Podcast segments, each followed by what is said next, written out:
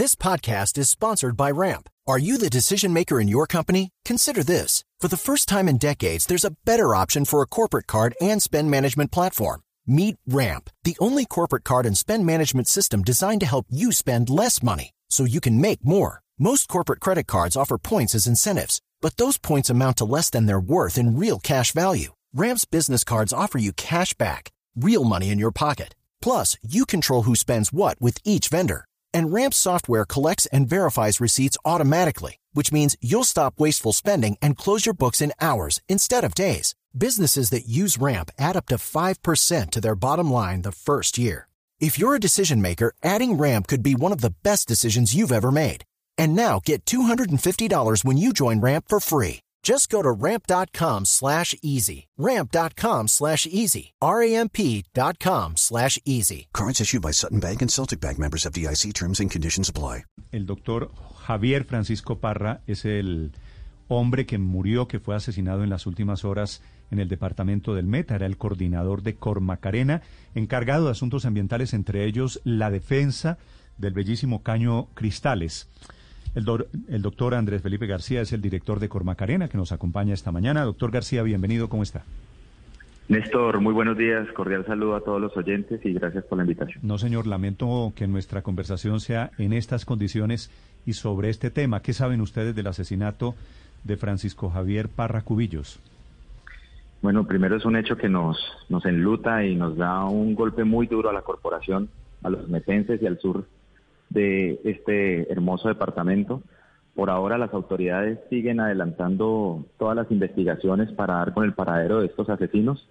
Esperamos que muy pronto nos den resultados porque creo que no solamente las actividades que realizaba Francisco en defensa de Caño Cristales lo ameritaban, sino que esta población del sur del departamento del Meta requiere estas acciones de justicia en contra de estos asesinatos atroces en contra de líderes ambientales.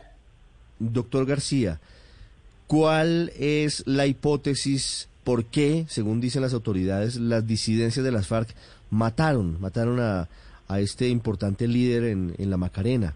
Eh, ¿Cuál era su trabajo con la comunidad o en defensa del medio ambiente? Bueno, Francisco llevaba coordinando la territorial de la Macarena, que es una oficina que se tiene de parte de la, de la corporación allá en este municipio. Su principal función era la de administrar el ingreso de turistas, visitantes a Cristales y por supuesto todo el ejercicio ambiental que se desarrolla alrededor de la joya de la naturaleza de nuestro país. Eh, además de otras funciones, por lo menos de, de control a la deforestación, de tráfico ilegal, entre otras. Esas son las funciones que como corporación tenemos en este territorio. Aún no tenemos un informe o unas hipótesis respecto a quiénes pudieron haber sido los responsables de este asesinato.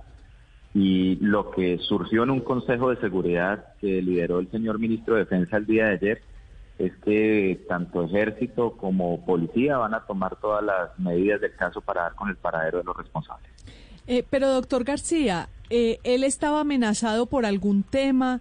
O había alguna situación particularmente compleja que le estuviera manejando como para que un grupo armado eh, hubiera decidido asesinarlo? Bueno, son muchas circunstancias. La primera es que lastimosamente la Macarena, así como los municipios de Uribe, Puerto Rico, Vista Hermosa, Mapiripán, entre otros, hoy tienen presencia de grupos al margen de la ley eh, residuales que permanentemente tienen actividad en esta zona. Eh, Francisco llevaba como coordinador de la territorial desde el año 2016. Había recibido unas amenazas en años anteriores que él instauró eh, las propias denuncias, pero recientemente no había recibido nuevas amenazas. Recientemente, incluso en conversaciones con él, decía que se sentía muy tranquilo en su pueblo natal, además, y, bueno, pues lastimosamente sucedió lo de ayer y ya es objeto de investigación por parte de las autoridades. Y esperemos que confirmen las hipótesis o que lleguen a los responsables. Gracias, doctor García. Lamento mucho. Un abrazo para usted, para la gente de Cormacarena, allí en Villavicencio. Gracias, Néstor, a usted, a todo su equipo. Muchas gracias por esos afectos en este momento tan difícil. With Lucky Land slots, you can get lucky just about anywhere. This is your captain speaking. Uh, we've got clear runway and the weather's fine, but we're just going to circle up here a while and uh, get lucky. No, no, nothing like that. It's just these cash prizes add up quick. So I suggest you sit back, keep your tray table upright, and start getting lucky.